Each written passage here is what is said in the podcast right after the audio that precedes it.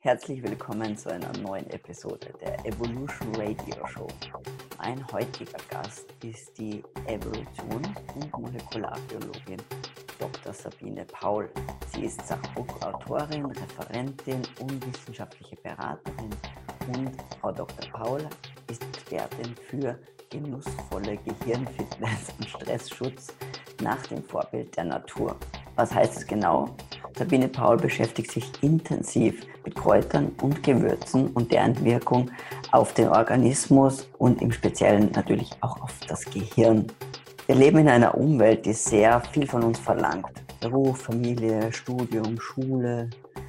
Schon von Kindesbeinen an stehen wir unter großem Druck. Man sieht einfach, dass der Missbrauch von leistungssteigernden Substanzen sich wirklich durch alle Altersgruppen zieht. Es ist oft erschreckend, was Kinder auch schon in der Schule nehmen und auch dann natürlich, was im späteren Leben dann auf dem Berufsalltag an leistungssteigernden Substanzen genommen wird. Das ist jetzt sozusagen die harmloseren Dinge wie Koffein, aber dann kommt Alkohol und vielleicht auch noch viel, viel stärkere Drogen dazu.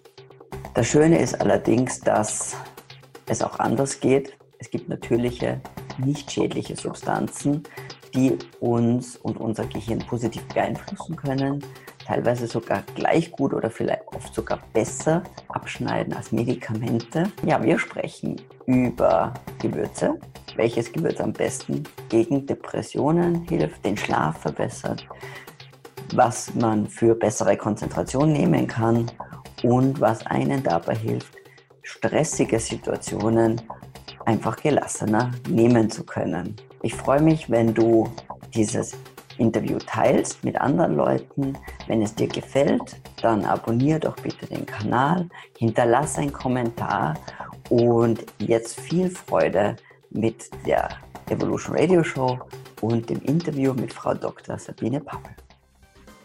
Alles, was du über Keto, Low Carb und Paleo wissen musst. Evolution Radio Show, dein Programm für evolutionäre Gesundheit, präsentiert von Julia Tulipan. Liebe Sabine, herzlich willkommen zur Evolution Radio Show. Hallo Julia, oh, ich freue mich so total, wieder dabei zu sein. Ganz, ganz herzlichen Dank.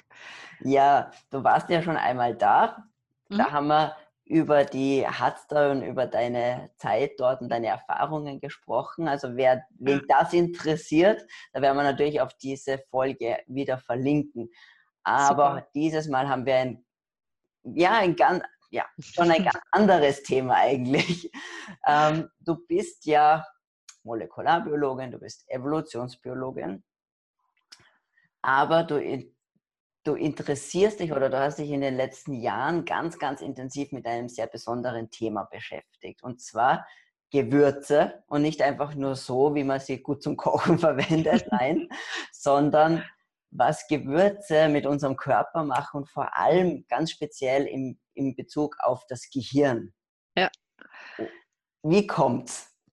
Wie kommt's? Wie kommt's? Äh, ja, also ich habe mich unter dem Aspekt der Evolutionsbiologie und artgerechten Ernährung natürlich auch immer, ähm, auch in, in, den Büchern davor drum gekümmert, äh, wo ist so ein Gap heute in unserer Lebensweise und dem, wie man halt, sag mal mal, artgerecht leben würde und habe da unter dem äh, Bereich der Zivilisationskrankheiten mich auch viel mit Stress und Burnout beschäftigt. Und wenn man das Ganze anwendet, was ich mache in Workshops und Seminaren mit Führungskräften, da haben die nie viel Zeit. Aber die sind eigentlich exemplarisch im Grunde für alle. Wir haben alle keine Zeit mehr. Gerade wenn wir Stress haben, haben wir keine Zeit. Und dann war ich immer auf der Suche, hm, was gibt es denn als, ah, wie ich das immer genannt habe, Blitzhelfer? Also was kann denn wirklich in, am liebsten in Minuten, ne, Sekunden, man möchte sofort eine Wirkung haben. Es gibt ja eigentlich nicht so viel. Bei Ernährung, das muss ja erstmal verdauen und bis das alles im Gehirn ankommt, vielleicht Wochen oder Monate, bis eine Wirkung eintritt. So, das war alles nicht die Lösung. Und ähm, naja, wenn man dann so ein bisschen schaut, kommt man relativ äh, zügig dann zu einer bestimmten Stoffklasse und das sind die ätherischen Öle weil es flüchtige Substanzen sind, die über die Nase ohne Filter sofort in unser Emotionszentrum mitten im Gehirn gehen. Und das geht wirklich innerhalb von Sekunden bis Minuten schneller. Und dann dachte ich, ja, das könnte doch was sein. Also wenn das tatsächlich zur Stressreduktion beiträgt, das wäre super. Welche sind das denn? Und dann gucke ich da drauf, denke ich, das ist ja ein Wahnsinn. Also jenseits von irgendwelchen Blüten, äh, was man so irgendwie kennt, ähm, Lavendelblüte, ne, so zum Einschlafen. Klassiker, ja. Dann empfohlen, wird als Klassiker empfohlen. Aber plötzlich tat sich da ein Universum auf, weil diese ätherischen Öle, die mit dem Thema Stress und auch mit Gehirnoptimierung, Konzentration, Gedächtnis, solchen Dingen zu tun hatten, Schlaf, plötzlich hatte ich da lauter Gewürze vor mir liegen. Dachte ich, wie kommt's denn? Und warum hat da bislang noch keiner was gemacht? Hab mir das angeschaut und festgestellt, naja, wir haben natürlich so ein bisschen ein Wissen aus den alten Ernährungsformen, traditionelle chinesische Medizin, ayurvedische Ernährung ne, mit vielen Gewürzen und der Anwendung ähm, auch im Gesundheitsbereich. Aber so richtig erforscht wird das eigentlich erst so seit 10, 15 Jahren. Also ich war so total baff und dachte, Hammer. Das ist meins, weil super spannend und endlich können wir so diese Welten miteinander verbinden. Traditionelles Wissen, den Genuss und eine super Wirkung bei Stress und dem Gehirn. Und es äh, ja, hat einfach riesig Spaß gemacht, sich da reinzubuddeln. Und ja, dann war ich plötzlich bei den Gewürzen. Ja, voll spannend, weil, also ich denke mal, es einerseits, also interessant, dass so wenig dazu gibt, jetzt in der ja. klassischen wissenschaftlichen Literatur, was ich aber auch jetzt, wir beide sind ja sehr wissenschaftlich orientiert, ja. was ich auch als ähm, sehr, also auch eine Herausforderung sehe, denke ich mhm. mal. Also da jetzt auch hier ist ja wirklich Neuland, das du da betrittst und auch ja. sehr viel selber ähm, auch äh, ausprobierst und testest. Ähm, und wie du sagst, ich glaube, diese wenn man jetzt irgendwie in die, generell in die, in die Umwelt schaut, sei es jetzt in der Schule oder im Beruf, ist der Leistungsdruck schon ganz gewaltig. Mhm. Und was man da sieht, ist ja Gebrauch und Missbrauch von ja. ähm, wirklichen Medikamenten oder von Drogen. Ja. Mhm. Ähm, das ja teilweise, also wirklich, man, man hat das Gefühl, die Leute suchen irgendwie so nach dem heiligen Gral, der ihnen die, die ähm, ja. 24 Stunden am Tag quasi Aufmerksamkeit schenkt oder gibt. Man, das gibt es natürlich nicht, äh, weil wir brauchen ja auch unsere Erholung und Regeneration. Mhm. Aber umso spannender finde ich eben das Thema, dass, dass du dir, ein, dass du dir jetzt äh, dazu eigen gemacht hast und mit dem du dich so beschäftigst, ist, welche natürlichen Substanzen kann man nutzen, um Gedächtnisleistung oder andere mhm. Aspekte, zum Beispiel Stress oder vielleicht auch einfach die, die Stimmung zu mhm. beeinflussen, mhm. Schlaf zu beeinflussen, weil das hängt ja alles extrem miteinander zusammen. Also zusammen, ja. Das ist, das ist sehr spannend. Ähm, was mich so quasi ein bisschen, in, also das mit den, also mit den ätherischen Ölen kann ich mir sehr gut vorstellen, weil mhm. ja ähm, weil quasi eben das so ein bisschen ein Hintereingang ins Gehirn ist durch mhm. die Nase. Ähm, aber sonst habe ich ja oft das Problem, kommen die Substanzen überhaupt an oder wie wirken sie? Und jetzt aus deiner Erfahrung und aus deiner Recherche heraus natürlich auch, die wissen, die Arbeiten, die zum Beispiel mit Studien oder mit, mit Gewürzen gemacht werden, werden die jetzt wirklich mit dem Gewürz oder mit Extrakten gemacht? Kann man das umlegen oder was sind da deine Erfahrungen? Es ist sehr unterschiedlich. Dadurch, dass wir da noch recht am Anfang sind, gibt es natürlich äh, im Wesentlichen Tierstudien. Das also ist bei den meisten, wenn du überhaupt eine Wirkung nachweist, fängst du damit erstmal an. Ähm, und du hast natürlich immer im Bereich Ernährung das Problem, äh, da saubere Studien hinzubekommen und dann möglichst noch welche mit einer Langzeitwirkung. Also was ist zum Beispiel mit Demenz? Wenn wir heute eine Studie, die sauber aufgesetzt ist, so gut es in dem Bereich halt auch geht, machen, dann müssten wir ja jetzt 20, 30 Jahre warten, bis wir endlich das Ergebnis haben. Also das ist immer sehr schwierig. Ja? So dieses, wir haben 100.000 Fragen und man denkt sich, warum gibt es denn dazu noch nichts ähm, bei Menschen? Ähm, was man da natürlich macht, das, das ist so ein bisschen das Hilfskonstrukt in dem Bereich. Du versuchst dir eine, eine Gruppe raus, entweder eine Gruppe rauszusuchen, die du sehr gut eingrenzen kannst. Also das hat man mit dem äh, Bereich Kurkuma und Alzheimer in Indien gemacht, weil du halt da einen sehr hohen Gebrauch hast und du diese das in dem äh, Curry verwendete Kurkuma so ein bisschen auf die Curryportionen pro Woche oder pro Monat umrechnen kannst, ne? dann die entsprechenden Ernährungsgewohnheiten abfragen und dann gucken, wie findest du irgendwas Richtung Demenz oder nicht. Ähm, dann kann man natürlich, ich jetzt mal, Fütterungsexperimente am Menschen durchaus machen und das hat man getan. Das heißt, du gibst ein bestimmtes Gewürz in das Mittagessen und der Kontrollgruppe das gleiche Mittagessen ohne das Gewürz und lässt sie danach Gedächtnistests zum Beispiel machen. Das heißt, du kannst zumindest diese Kurzfristeffekte messen und ja, so nach einer Stunde, wenn das so einigermaßen verdaut ist, übers Blut auch Richtung Gehirn gewandert ist, kannst du gucken, findest du signifikante Unterschiede oder nicht. Und die findet man. Also da in dem Bereich ähm, fängt es jetzt an, dass wir tatsächlich ähm, auch über den, was über den Verdauungstrakt geht, messen können. Und das andere, was über die Nase geht, das kann man auch ganz super einfach messen. Das hat man zum Beispiel mit Rosmarin gemacht. Ähm, du setzt einfach die Leute in zwei verschiedene Räume geschlossen Erwachsene, die einen beduftest du, die anderen nicht. Und dann lässt du die dann auch wieder hm, ganz böse Mathematikaufgaben lösen und schaust, wie schnell sind sie, wie viele Fehler machen sie. Oder du lässt sie irgendwelche äh, Fehler in Texten finden oder Lücken ausfüllen und guckst, wie korrekt sind die und wie schnell sind sie. Das heißt, mit Hilfe solcher Tests kann man tatsächlich bei Menschen das schon auch äh, untersuchen und da gibt es immerhin schon mal ein paar gefühlt für mich immer noch viel zu wenig, aber es ist zumindest ein Anfang, es ist ein gutes Indiz. Und sag mal mal, du tust dir normalerweise ja mit Gewürzen nichts Böses. Ähm, schmecken tun sie auch noch gut. Also es schadet nicht, sie zu verwenden, schon mal prophylaktisch, egal was nachher bei den Studien noch rauskommt. Genau, genau. Ja, das ist ja immer so die Sache, weil auch immer, wenn, wenn halt so der Ruf nach den Studien ist, dann muss man mhm. sagen, ja, die kosten auch viel Geld, so eine Studie. Ja. Und in dem Moment, wo etwas nicht patentierbar ist oder nicht mhm. irgendwie ein ganz spezielles Extrakt, das nur eine Firma hat und da ein Patent drauf hat, schaut es natürlich mit der Finanzierung immer schlecht aus. Deswegen soll, ja. wollte ich das auch nur mal nochmal ins Bewusstsein rufen für alle, mhm. die sich da vielleicht wundern. Äh, das hat natürlich einfach, ja, es ist einfach besser und lukrativer, ein Medikament zu testen und patentieren zu lassen, das was, was ich die Durchblutung zum Beispiel fördert fürs Gehirn, als jetzt ein, ein Gewürz, das quasi eh äh, wo es kein Patent drauf gibt. Ja. ja. wobei das genau der spannende Punkt ist, den du erwähnst, ah. ähm, weil in dem Pharmabereich, ich glaube, das ist wirklich der Ausgangspunkt gewesen, warum es jetzt überhaupt Studien gibt zu den ah. Gewürzen weil man im Bereich zum Beispiel der Alzheimer-Forschung an Grenzen kommt oder bei Antidepressiva massive Nebenwirkungen hat und auch nicht so tolle Ansprechraten. Das heißt, diese Unternehmen sind tatsächlich sogar interessiert daran, diese Naturstoffe zu erforschen und zu schauen, ob sie darüber nicht tatsächlich neue Wege finden. Da müssen sie natürlich ihre Patente irgendwie auf die verarbeitete Form oder was auch immer machen. Das geht natürlich auf die Grundsubstanz nicht. Aber das ist interessant zu sehen. Also du hast diese Studien, die kommen immer mal aus einem gewissen wissenschaftlichen Interesse aus diesen klassischen Ländern wie Indien oder Japan oder so. Ähm, aber der Rest kommt tatsächlich auch aus dem Pharmabereich. Und mhm. was ich total irre fand, jetzt äh, zum Beispiel zum Thema ADHS, wenn wir es von Konzentration haben, ähm, haben die tatsächlich Methylphenidat, also das Ritalin, laufen lassen gegen Safran. Und siehe da, Safran wirkt genauso gut und hat weniger Nebenwirkungen.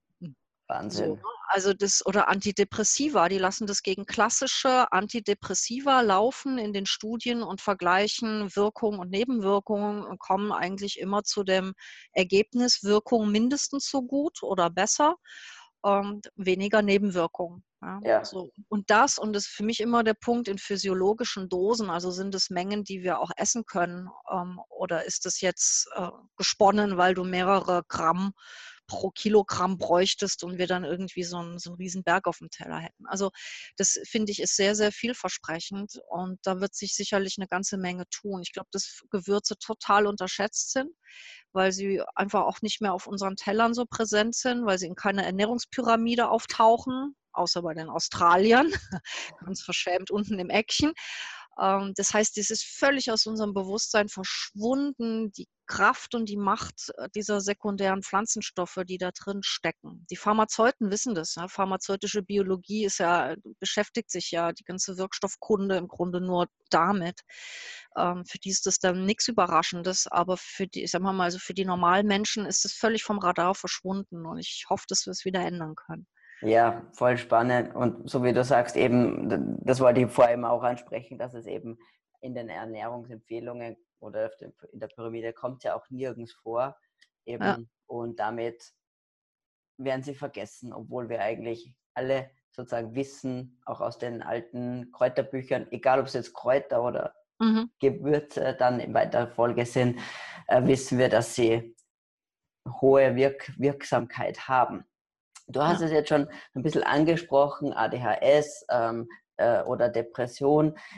Das Feld ist natürlich gigantisch. Ja? Und mhm. ähm, ich, was ich jetzt schön fände, ist, wenn wir quasi zu diesen eben zu diesen vielleicht vier großen Themen, sowas wie ähm, Stress, Stressresilienz, sozusagen zu dem Thema, wenn du da ein, dein Lieblingsgewürz quasi mhm. herausgreifst, mhm.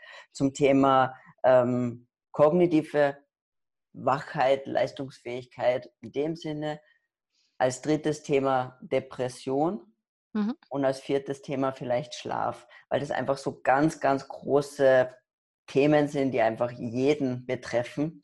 Und wenn du da zu jedem so ein, zwei deiner Lieblingsgewürze hättest und vielleicht ja. Eben, ja, wie du sie anwendest, ja, worauf es ankommt, herausgreifen könntest. Ja, können wir gerne machen. Ähm, ja, fangen wir vielleicht mal mit dem Stress an. Äh, der, und der Stressresilienz hat natürlich auch was damit zu tun, dass wir, Resilienz bedeutet ja, dass wir schneller wieder in Balance kommen. Das heißt, die Stresshormone, die ausgeschüttet werden, auch wieder auf ein Normallevel runterfahren können. Ähm, und dazu gibt es auch ganz interessante Studien. So ein, ein typisches Gewürz in dem Bereich, was ich dann immer nenne, ist der Kreuzkümmel. Kreuzkümmel ist einmal in der Lage, tatsächlich Cortisolspiegel zu senken. Das hat man auch an Urinproben messen können. Ähm, und du hast äh, ja die Möglichkeit, oder es wirkt noch auf einer anderen Ebene. Unter Stress haben wir ja ganz oft ein schlechtes Gedächtnis. Da fallen uns dann Namen nicht mehr ein, wir vergessen den Schlüssel an der falschen Stelle und solche Sachen. Und man hat zeigen können, dass Stress tatsächlich äh, sehr viele Zellen im Gedächtniszentrum absterben lässt. Und da gibt es natürlich auch verschiedene Gewürze, äh, die da sehr hilfreich äh, wirken.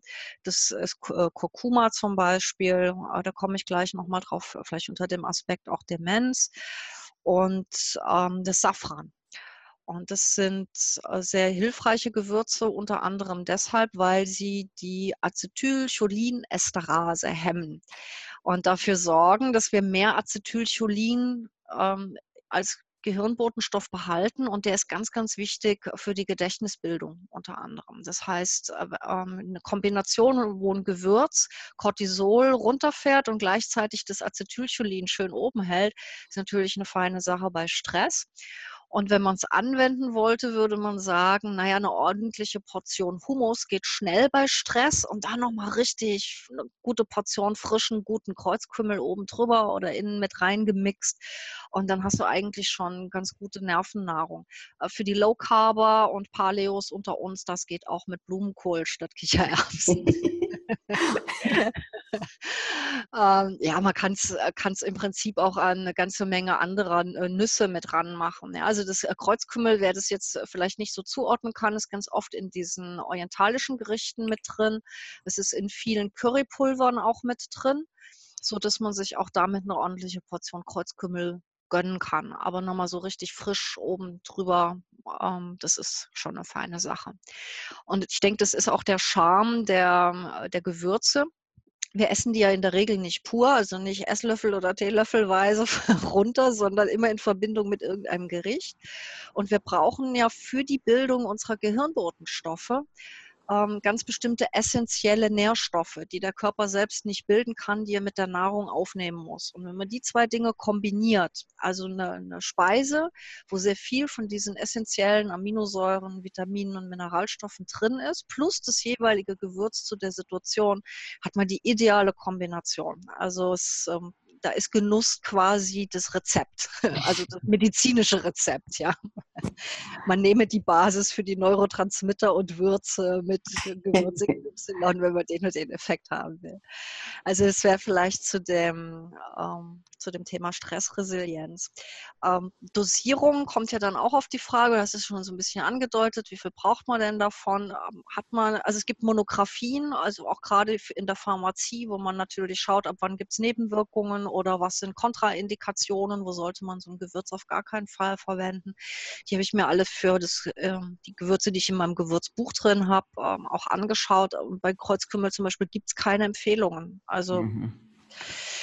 ähm, vielleicht an der Stelle mal grundsätzlich, wir tendieren dazu, wenn man essentiell hört, äh, davon auszugehen, oder brauche ich viel von, damit ich ausreichende Versorgung habe. Und das ist bei den Gewürzen eher falsch. Also bei, der Gewür bei den Gewürzen ist nicht die Menge macht's, sondern die Prise macht's oder die Kombination verschiedener Gewürze miteinander macht's. Ähm, vielleicht ein Beispiel. Ich hatte ähm, eine Buchleserin, die kam dann auf einer Tagung auf mich zu und sagte, oh, ich alles so toll und so super, aber äh, Kurkuma, dann habe ich mir so einen Esslöffel am Tag gegönnt und ja, dann hatte ich Blutgerinnungsstörung. Äh, ja, so ein Esslöffel ist vielleicht auch ein bisschen zu viel des Guten. Ne? Also das ist tatsächlich, das sind hochpotente Wirkstoffe. Das darf man nicht unterschätzen. Und äh, es gibt tatsächlich sogar Wirkkurven, wo das untersucht wird, wo man sieht, du bekommst mit kleinen Mengen schon einen sehr steilen Anstieg in der Wirkung. Dann kommst du irgendwann auf ein Plateau und wenn du noch weiter steigerst, fällt die Wirkung sogar wieder ab. Das heißt, du hast den gegenteiligen Effekt von dem, was du erreichen möchtest. Also von daher bitte, bitte bei Gewürzen nicht denken, ich brauche jetzt die großen Berge, auch wenn es den Gewürzhändler freuen würde.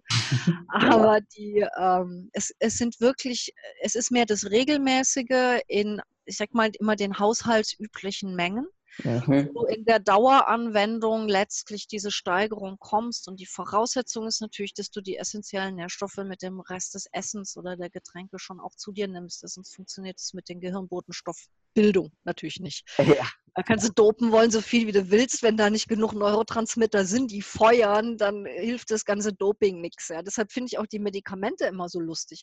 Ist ja schön, dass wir versuchen, äh, Serotonin wieder Aufnahmehämmer zu verwenden. Aber wenn wir gar nicht genug äh, Serotonin überhaupt ausschütten, ja, ja ne, da kann man an der Schraube viel besser drehen. Also so viel mal zur, zur Dosierung.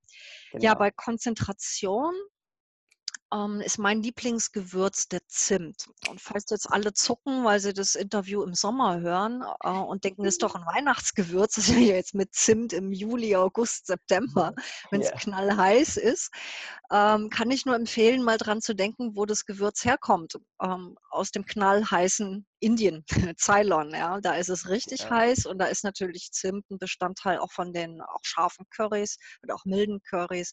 Also es wird da wirklich das runde Jahr gegessen und ich muss sagen, seitdem ich mich da reingebuddelt habe, ist bei Zimt äh, bei mir auch weg aus dem Weihnachtsregal hin ins Gesamtjahresregal gerutscht.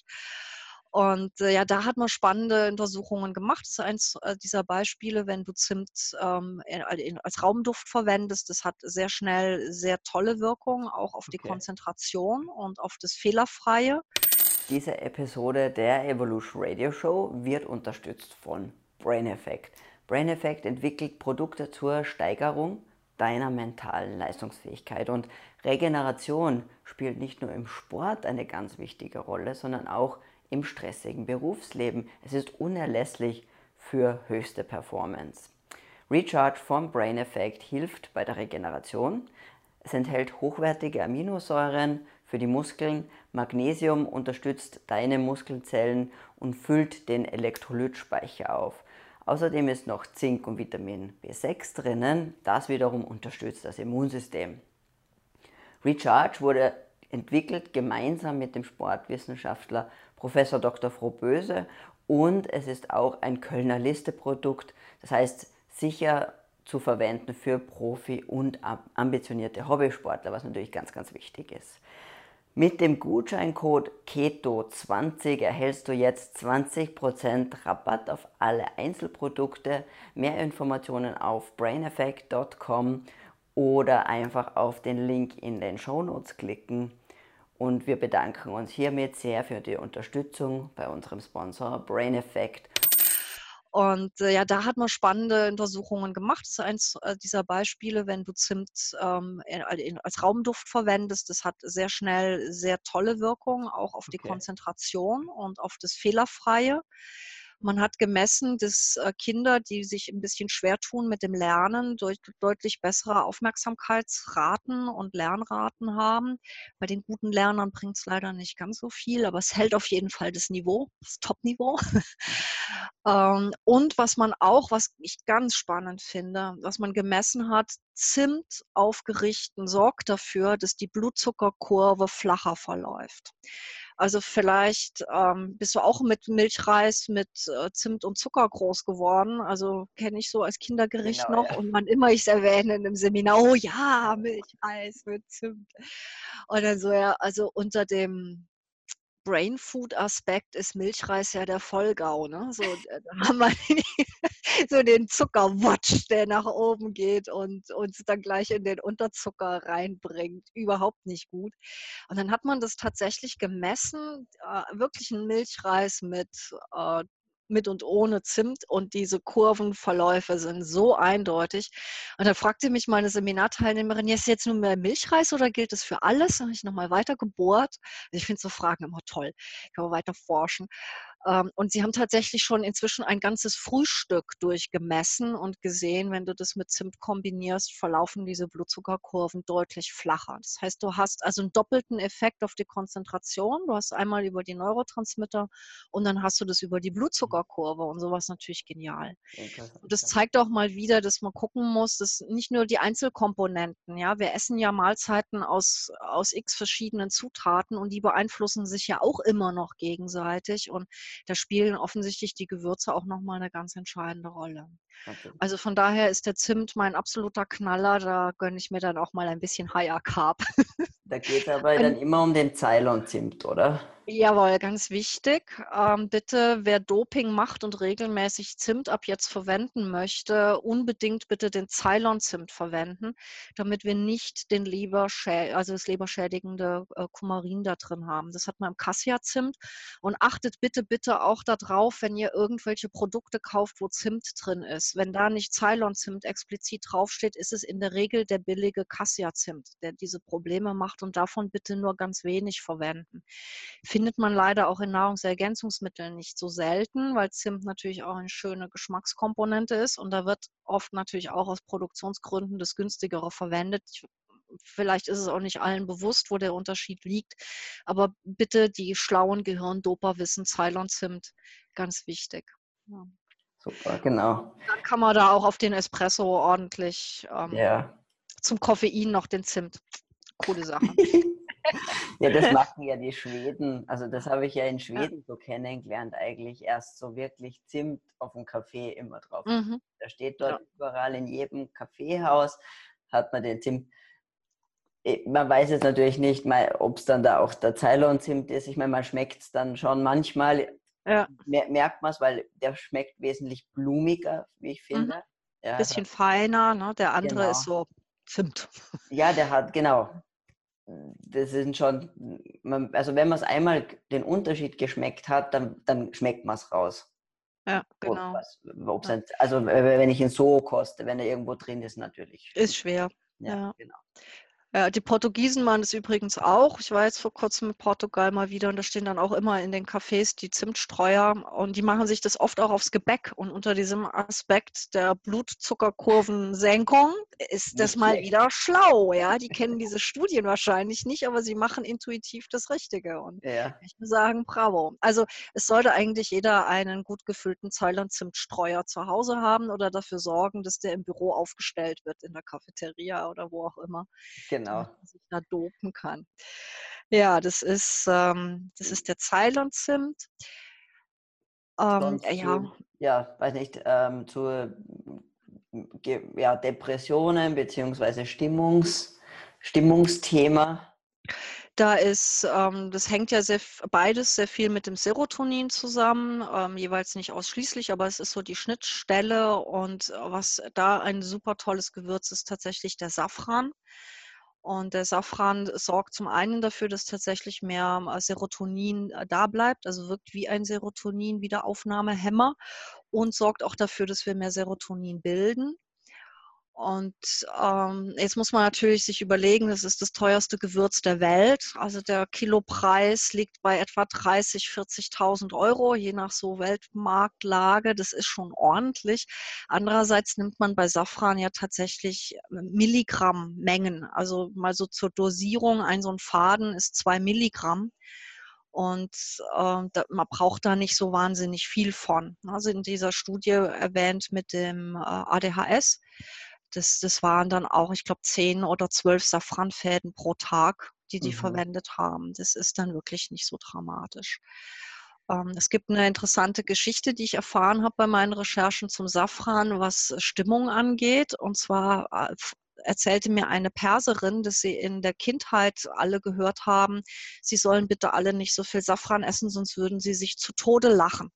Und das hat sie als Kind natürlich erschrocken, hatte sie Angst und dann wollte sie von mir wissen, stimmt es denn überhaupt? Und es ist tatsächlich so, dass Safran sehr euphorisierend wirkt und wenn man sehr viel davon nimmt, auch dazu führen kann, dass man in also Heiterkeitsausbrüche gerät und äh, es kann dann, wenn es sehr, sehr hoch dosiert ist, also sind wir in diesem 5 Milligramm Bereich, ähm, dann äh, kann das tatsächlich zu einer Atemlähmung kommen. Und insofern würde man sagen, theoretisch, ja, könnte man sich mit Safran zu Tode lachen.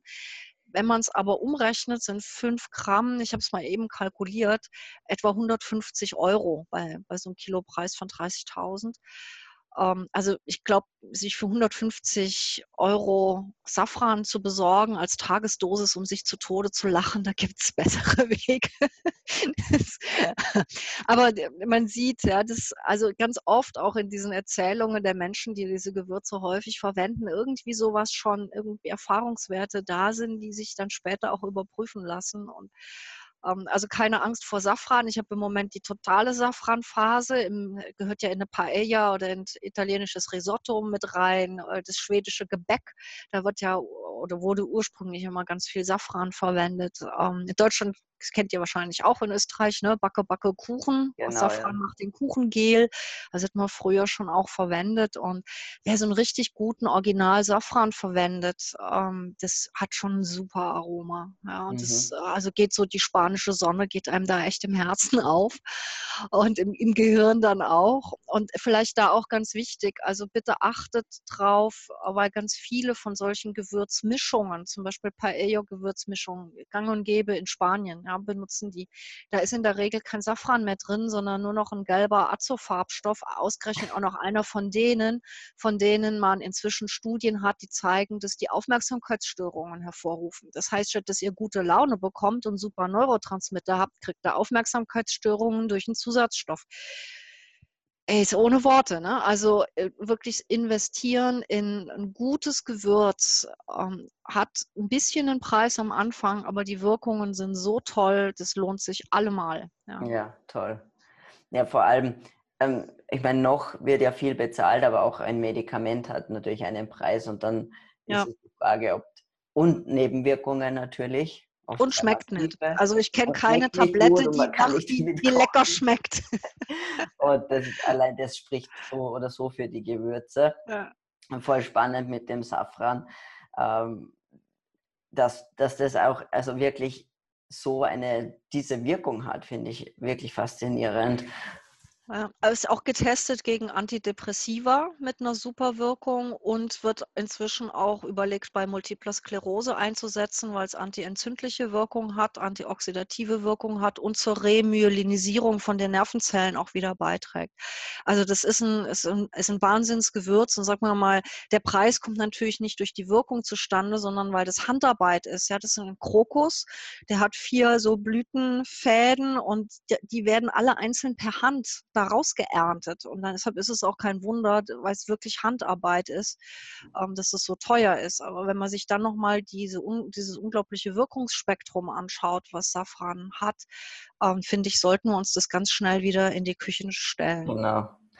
Und ich glaube, du hast es mal erwähnt bei einem Vortrag, dass man da auch eben auch wirklich aufpassen muss, wenn man das Safran kauft, dass es auch dass man auch wirklich sieht, dass es die, die Fäden sind noch, weil da wird natürlich, weil es halt so teuer ist, auch mal ganz gerne also getrickst Vor allem, wenn Ja. man vielleicht bei irgendeinem Stand oder bei irgendeinem kleinen Händler irgendwo kauft und jetzt nicht bei einem Gewürzgroßhandel oder sonst was. Und gerade wenn es auch Pulver sind, ne, das gibt es ja auch, weil es dann einfacher zu dosieren ist, aber das, also es gibt eine lange Fälschungsgeschichte zum Ja. Safran, ja, weil er so teuer ist. Gold, Und, oder? ja, genau, wie Gold. Und das, du kannst, sagen wir mal, wenn nur, nur Kurkuma reingemischt wird, haben wir ja sogar noch einen Nutzen davon, ja, außer Ja. dass wir zu viel dafür bezahlen. Aber wenn dann sowas wie Ringelblumenblätter da reinkommen oder irgendwas anderes, was wirklich nur noch Farbgeber ist, Ja, ähm, und, und sonst nicht, so, also zumindest in dem Bereich, den wir dann wollen, äh, nicht wirklich eine Wirkung entfaltet, dann ist es ähm, ja ist einfach Betrug. Und äh, die, die Versuchung ist natürlich sehr groß bei solchen Gewürzen. äh. Und es gibt sogar ähm, Fäden, die aussehen wie Safranfäden, aber dann doch keine sind. Also man versucht es mit allen möglichen Mitteln. Von daher, ich sage immer, es ist wichtig, man hat einen Arzt des Vertrauens und einen Gewürzhändler des Vertrauens. Und dann kann es passieren, man sieht den Arzt des Vertrauens nicht mehr ganz so oft. was ja auch kein Ja. Fehler ist. Ja. Ja, der Arzt wird nicht so begeistert sein, aber ich denke, es macht einem mehr Freude, wenn man fit und gesund ist. Und vielleicht freut es ja den einen oder anderen Arzt auch. Ja, genau, genau. Äh, nur weil wir noch, weil, weil wir eben gerade bei Mhm. dem Thema waren, jetzt gerne eben, du, man kann Gewürze in verschiedenen Formen kaufen, gemahlen, Mhm. ganz und so weiter. Würdest du jetzt generell sagen, je ähm, unbeschädigter, umso besser, also das, das Gewürz Ja, im Prinzip schon, ne? weil du zum einen siehst du noch die Form und die Farbe und manchmal äh, ja über den Geruch. Das ist halt alles äh, besser, auch wenn du es dann erst, wenn du es brauchst, frisch aufbrichst, weil dann diese ätherischen Öle, die halt sehr flüchtig sind, austreten. Und wenn du malst, hast du ja eine viel größere Oberfläche, über die diese Substanzen dann auch schon gerade wegdiffundieren können. Also wenn man so richtig gute Gewürze hat, dann ist es immer gut, wenn man die ganzen Körner, ganzen Fäden hat und sie sich möglichst frisch malt oder mörsert. Man kann sich auch natürlich eine Gewürzmischung selbst machen, die hält dann auch ein paar Wochen. Ähm, das ist nicht das Problem, das riechst du auch, wenn du das Glas wieder aufmachst oder die Dose, ja, wenn es gut verschlossen ist, dann funktioniert es schon auch noch. Aber es sind immer so Päckchen, die da möglicherweise schon Wochen oder Monate lang irgendwie rumliegen in der Sonne, auf dem Marktstand. Ähm, da kann man Ja. nicht viel Wirkung erwarten. Ja. Das ähm, macht wirklich Sinn, das zu kaufen, wo man sieht, wo ein hoher Umsatz ist.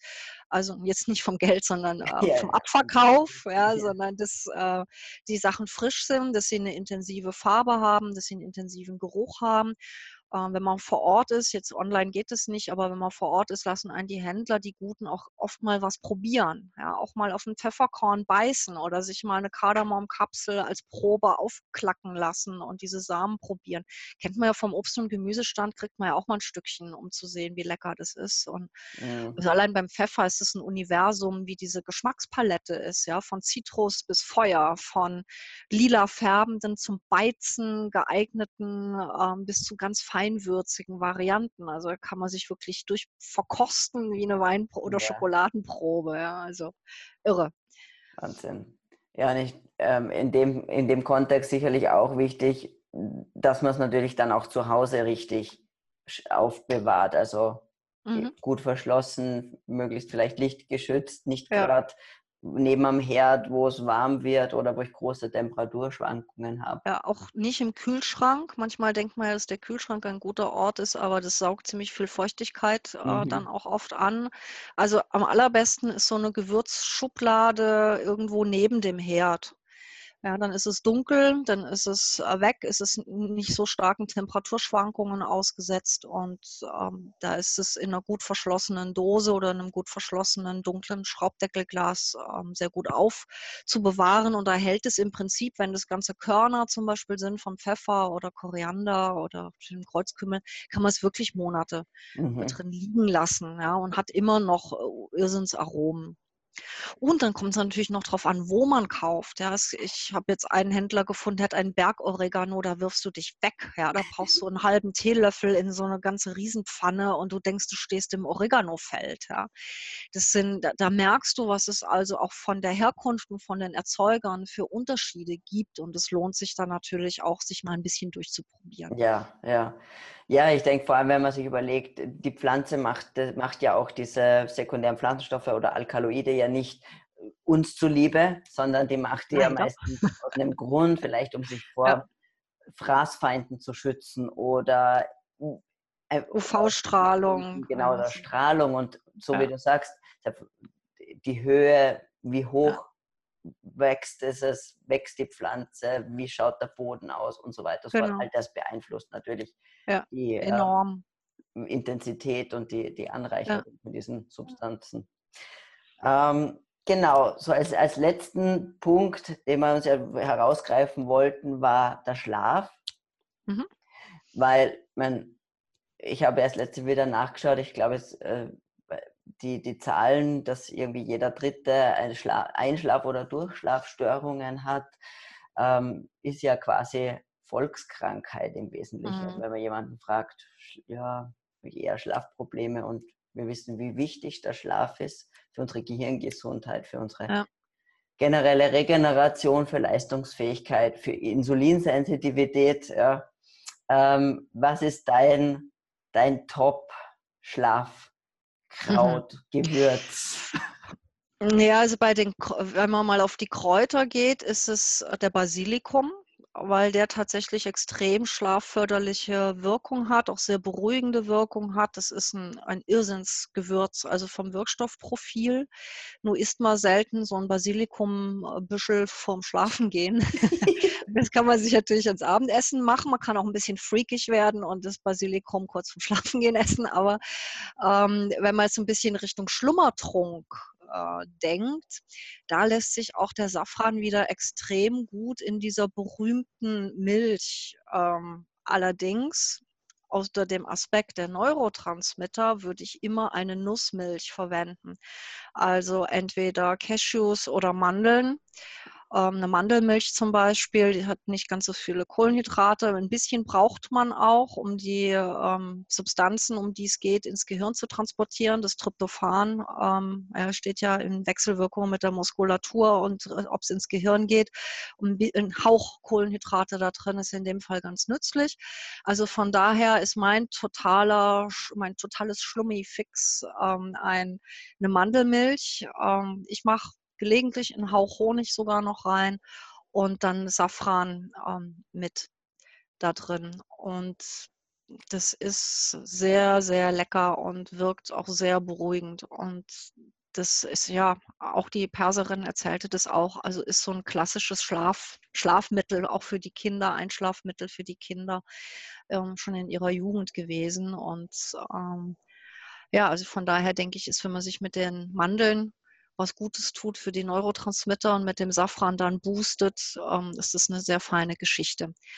Und man kann den so ein bisschen rebeln, wenn man die, die Fäden in den Mörser gibt, ist das ja schwer, ähm, das fein zu mörsern. Und äh, da kann man einfach nur zwei oder drei Kristalle Zucker dazugeben oder Salz, je nachdem, wie man es würzen mag. Das reicht schon, weil durch die Reibung von diesen Kristallen kriegt man diesen Safranfaden klein. Mhm. Und das lässt, also braucht man wirklich mini, mini, mini bisschen. Es hat dann kaum Auswirkungen und ähm, dann kann man das mit in diese Mandelmilch reingeben. Also das wäre so ein Wohlfühl-Schlummertrunk. Super. Ja, ich finde, also wie gesagt, solche, solche Tipps und solche Sachen immer extrem gut und wichtig. Und äh, ich hoffe, dass das jetzt ganz viele dann gleich losstürmen und Safran und Kreuzkümmel und Ceylon-Zimt kaufen und zum Ausprobieren anfangen. Wäre toll, ja. ähm, und sozusagen so zum Abschluss einmal natürlich danke für all deine tollen Tipps und dein, dein Wissen. Ähm, Sehr gerne. Wer das wer noch, noch mehr davon profitieren will und das richtig eintauchen will, du machst Workshops und Seminare zu ja, dem Thema. Mhm. Ähm, ich denke, du hast immer sicherlich all deine Informationen auf deiner Webseite. Auf jeden Fall. Ja, Online-Kurse gibt es gelegentlich auch, gerade zum Gehirndoping mit Gewürzen.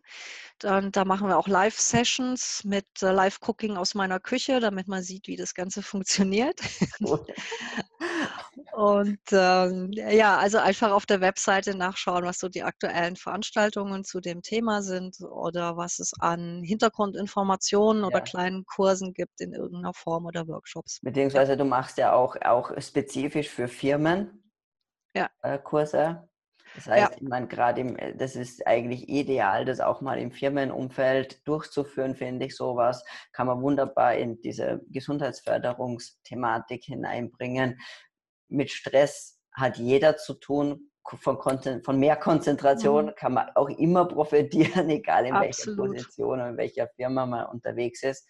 Also ja. da, das fände ich zum Beispiel auch ganz, ganz wichtig zu erwähnen.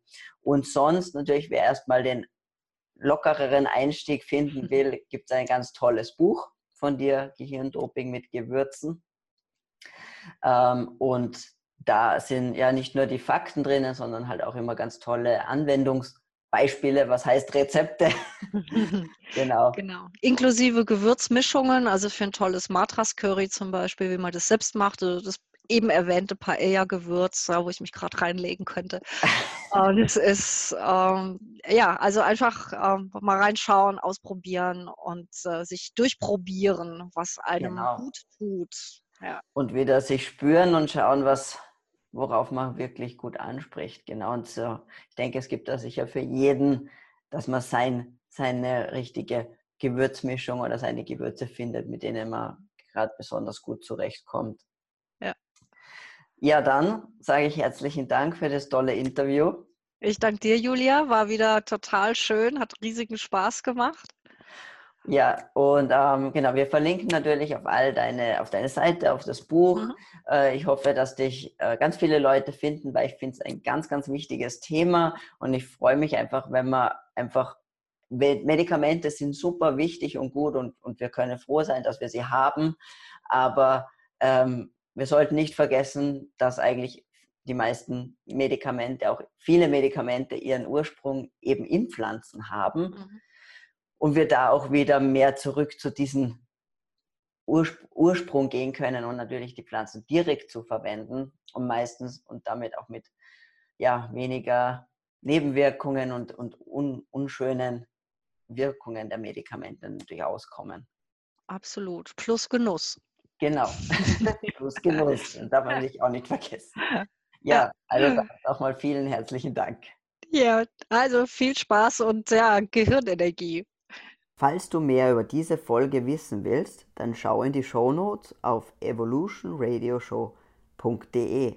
Und wenn du uns noch nicht abonniert hast, dann such in iTunes oder deiner Lieblings-Podcast-App einfach nach Evolution Radio Show und klicke auf Abonnieren.